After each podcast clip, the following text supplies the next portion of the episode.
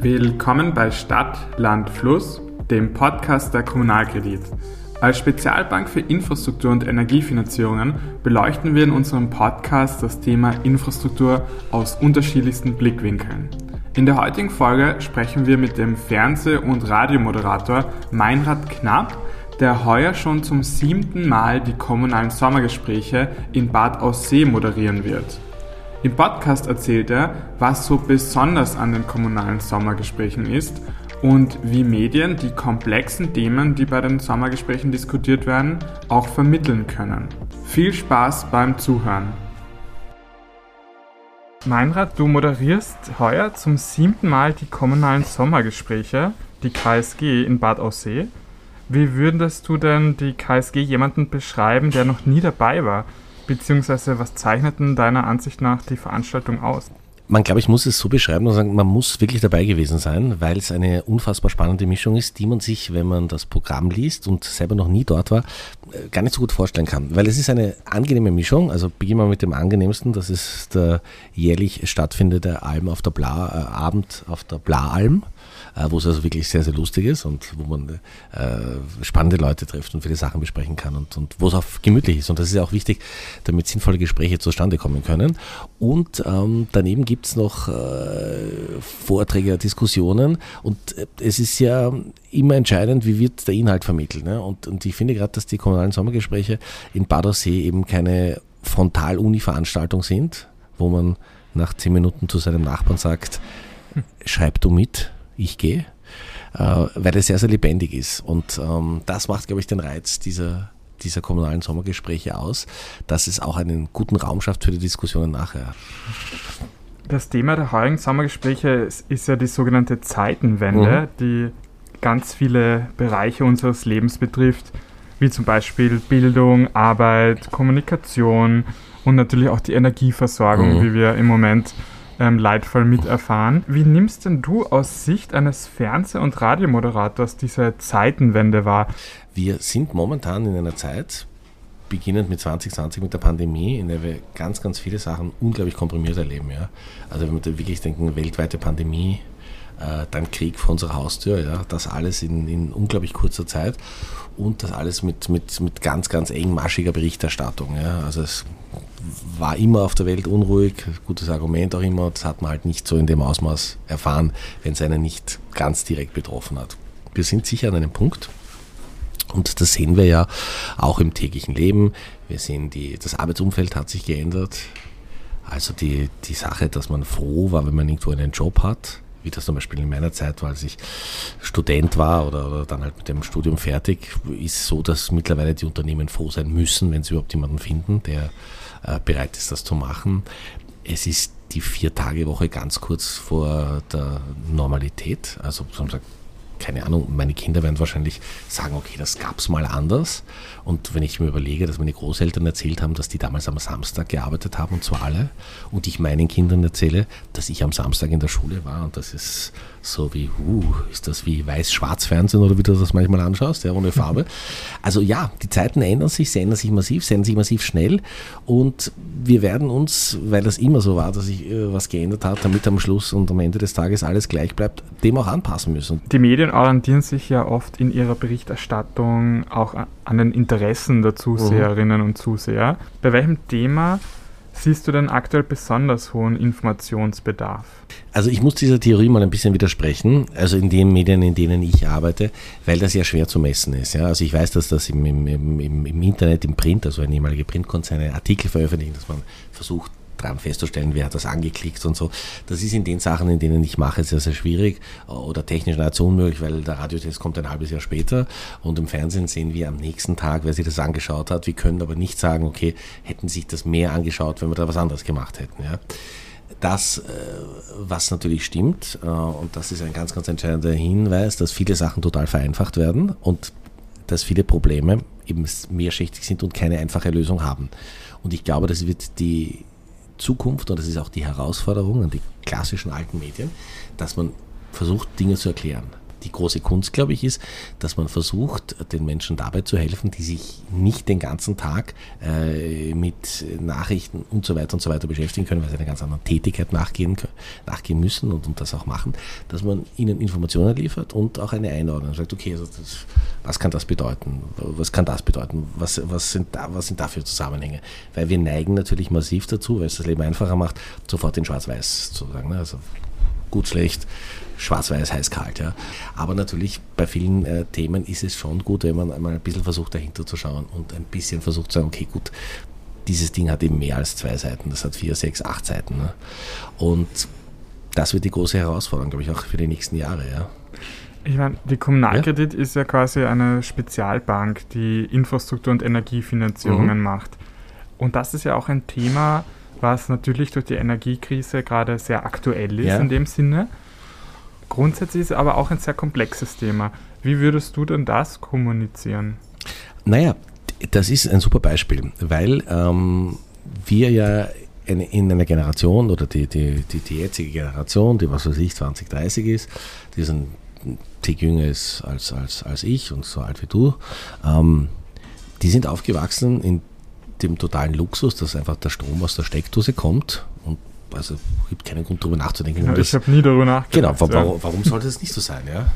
Meine Kinder sind ein bisschen radikaler, sagen, das Geld kommt dem Bankomat. Ja? Also was, du, wenn du Geld brauchst, holst du es auch einfach. Ja? Und das ist natürlich ein unglaublicher Luxus. Wenn wir zum Beispiel denken, unsere Großeltern oder so, weiß noch, dreh das Licht ab und sparen ne? bei uns. Ja? Also E-Control, nochmal ein Tarifwechsel, nochmal eingespart. Äh, klar, also das ist in in, in, in, rauen Mengen verfügbar und es geht nur darum, einen guten Tarif zu finden oder was auch immer, wenn nicht, das ist auch kein Problem. Ne? Und jetzt sehen wir, okay, auch das ist eine Ressource, das ist ein knappes Gut. Und wenn wir zum Beispiel schauen, ne, also dass Norwegen sagt, okay, aufgrund des wenigen Wassers können die gar nicht mehr so viel Strom produzieren, äh, die also auch, auch so ein Puffer waren für viele Nachbarländer, äh, dann müssen wir feststellen, okay, gut, man wird neue Technologien brauchen, um diesen Strom zu erzeugen, den wir halt alle brauchen. Und ähm, jetzt kann man sagen, super Solar ist es. Ne? Äh, das ist sicher auch zu einem Teil. Und ähm, wir sehen aber, dass dann das Problem vielschichtiger wird, weil sagen alle, okay, ja, ist auf meinem Dach gerne Solar, ne? aber das muss man dann einspeisen können, das müssen die Netze aushalten und so weiter und so weiter und so weiter und so weiter. Ja? Und wie bei allen großen Problemen ist es halt sinnvoll, wenn man sie Stück um Stück versucht zu lösen. Also wir werden jetzt nicht gleichzeitig in Österreich eine Million Dächer mit Solarenergie äh, ausstatten können innerhalb eines Jahres und gleichzeitig die Netze so stabil machen, dass das kein Problem ist am klassisch und immer gefürchteten gefürchteten Sonntag im Hochsommer um 13 Uhr, wo Strom ohne Ende produziert wird, aber es kaum einer braucht. Aber wir können im, im anderen äh, oder im Umkehrschluss nicht sagen, das ist alles so kompliziert, also lassen wir es. Ne? Also das heißt, beginnen wir mal, schauen, was kann, was kann das kosten, wie können wir das finanzieren, was mhm. brauchen wir, machen wir A, dann machen wir B, dann machen wir C und dann machen wir D. Und so sind ganz, ganz große Probleme in der Welt immer gelöst worden und so werden auch die gelöst werden. Und ich kann mir vorstellen, dass es in 10 und 15 Jahren halt total retro sein wird, wenn man kein Solar Pendel am Dach hat. Ne? Das mhm. ist also so wie damals, ne? Strom kommt aus der Steckdose. Ne? Und, und das wird. Und äh, das braucht halt auch ein bisschen Zeit. Und auf der anderen Seite kann man aber auch nicht, und das ist, glaube ich, die Herausforderung, vor allem auch an die Politik, äh, man muss die Regeln auch einfach ändern. Ne? Also alle, die äh, Genehmigungsverfahren durchlaufen sind, ja, wissen, glaube ich, wovon wir reden, die haben es erlebt. Ja. Klar, das muss angepasst, das muss vereinfacht werden, aber vielleicht braucht es auch diesen Druck, dass sich halt einfach was ändert. Die Energiewende, ähm, um die zu ermöglichen, sind ja Politik, Zivilgesellschaft, Wirtschaft alle gemeinsam gefordert. Welche Rolle spielen denn deiner Ansicht nach die Medien darin? Bist du zufrieden, wie die Medien im aktuellen Weltgeschehen agieren? Also Zufriedenheit wäre das Ende für uns, ja, weil das müssen wir dauernd hinterfragen, weil das ein, ein, ein, ein Prozess ist, der am Laufen ist. Ja wir haben natürlich unterschiedliche Erzählgeschwindigkeiten. Ne? Also es gibt Projekte, die sehr, sehr lange dauern und, und würde man da jeden Tag ausführlich berichten, wäre es auch einfach langweilig, weil sich in vielen Projekten ja immer so stückchenweise was tut und das wäre so gar nicht zu vermitteln. Ne? Und auf der anderen Seite gibt es halt dieses tägliche Geschäft, das immer schneller wird. Ja. Und du brauchst aber, um wirklich große Umwälzungen zu machen oder um große Projekte durchzuziehen, brauchst halt einen langen, langen, langen Atem. Ne? Und also mit Projekte meinst du gerade ein Thema, ein gewisses ein, ein oder Thema oder, Energiewende oder, oder, oder, Energiewende oder, oder ja, das ist gut, dass du es ansprichst, sonst würde das missverstanden werden.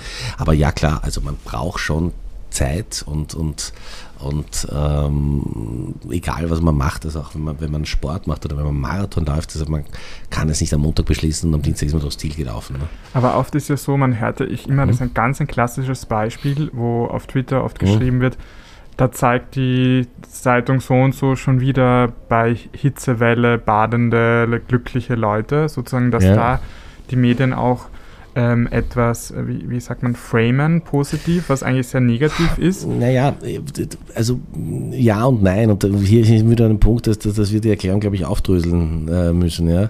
Ähm, Hitzewelle in der, in, in der Stadt mit, mit tropischen Nächten über 20 Grad, schwierig, ja. Ähm, es gibt manche Regionen in Österreich, die höher gelegen sind, die ein paar heiße Tage sehr genießen, weil es in der Nacht auch wieder wahnsinnig abkühlt und weil sie dann auch viele von den kühlen Tagen haben. Ja. Natürlich muss man auch dabei das ganze Bild sehen. Es wird überall wärmer, es betrifft überall. Wir sehen ja, äh, was alles austrocknet. Ja? Also das kann man nicht wegwischen. Ja? Nur ich glaube, man macht äh, die Hitzewelle nicht äh, besser oder man, man, man macht mehr darauf aufmerksam, wenn man keine glücklichen Menschen zeigt, die baden. Weil es gibt auch Leute, die aus unterschiedlichen Gründen es wahnsinnig gern mögen, wenn es heiß ist, sagen, super, ich kann jetzt endlich ins Schwimmbad gehen. Ja? Mhm. Ähm, und die würde ich per se auch nicht ausschließen, weil es Hitze oder heiße Tage im Sommer sind ja nicht nur schlecht. Ja? Also mhm. die gehören eben auch zum Sommer. Das, was uns, und deswegen sind wir alle Freunde der, der Wissenschaft, wenn wir das jetzt eben aufschreiben ne? und, und unser Gefühl bestätigt wird, dass man so haben wir dem Gespräch, also ich erinnere mich nicht, dass es in Wien so heiß war ja, und dass es so lang so heiß war und dass es in der Nacht nicht mehr abkühlt, dann sehen wir, okay, hier beginnt das Problem. Ja. Das ist ja auch immer so eine, ein Balanceakt, oder, für Medien, weil wenn man quasi nur über negative Dinge schreibt und äh, dann verliert man vielleicht als Konsument die Hoffnung, oder? Und will diese Nachrichten nicht mehr lesen. Und wenn man aber schreibt, es alles gut, dann ja. erschreckt man sich zu wenig, dass man was ändert. Ist das Küchenpsychologie, was ich da gerade betreibe, oder kannst du das auch beobachten? Nein, also ich glaube, das ist nicht nur Küchenpsychologie, das ist das wahre Leben. Ne? Weil natürlich, also, weil du gerade das Foto ansprichst, ne, in der Zeitung, Tageszeitung, ist ja so, also es ist eine der schönsten Sachen, wenn man sich ein bisschen mit Journalismus beschäftigt, äh, dass man sich mal eine Zeitung kauft, eine Tageszeitung und die drei Wochen liegen lässt und dann mit dem Wissen drei Wochen später das durchblättert. Ne? Dann weiß man, warum es Tageszeitung heißt. Ne? Weil das ist bald jetzt gerade im heutigen Tag Hitze und heiß und jetzt ist es halt heiß und in drei Wochen ist wieder was ganz, ganz anderes. Was man aber eben machen muss, und da sind wir wieder bei dem Teil, dass man Sachen erklären muss, ist, dass man sagt, okay, gut, also dieses Problem gibt es jetzt und da sind Lösungen A, B, C, D, E, F, ja, die möglich sind. Und es gibt Lösungen, es wird Lösungen geben und ähm, das ist ja das Schöne, dass äh, Bildung zum Glück einen hohen äh, Stellenwert hat in unserer Gesellschaft und dass es unfassbar gescheite Menschen gibt, die unfassbare Sachen ähm, erfunden, erdacht, Lösungen sich überlegt haben, ja, und das wird weitergehen und da bin ich schon, also da bin ich Humanist und glaube fest daran, ja. Zum Abschluss unseres Gesprächs ja. äh, möchte ich fragen, worauf du dich denn am meisten freust oder besonders freust äh, im Hinblick auf die kommunalen Sommergespräche. Die sind ja schon in weniger als einem Monat. Mhm. Ähm, ja, das ist jetzt, jetzt könnte man natürlich aus dem Programm durchgehen und sagen, okay, auf das freue ich mich ganz besonders. Das, worauf ich mich freue, ist den Cocktail, ja, also jetzt nicht nur den nachher, den wir alle trinken, ja, sondern dass ich finde, ähm, also spannende Sachen äh, entstehen ja, wenn man unterschiedliche Positionen einnehmen kann. Das ist ja ein unfassbarer Luxus, das müssen wir sagen. Ne? Also wir können da ja wirklich zwei Tage diskutieren und, und nehmen uns Zeit und da werden äh, äh, Experten und, und, und, und Spezialistinnen eingeflogen und was auch immer. Das ist ja eine super Geschichte. Ja?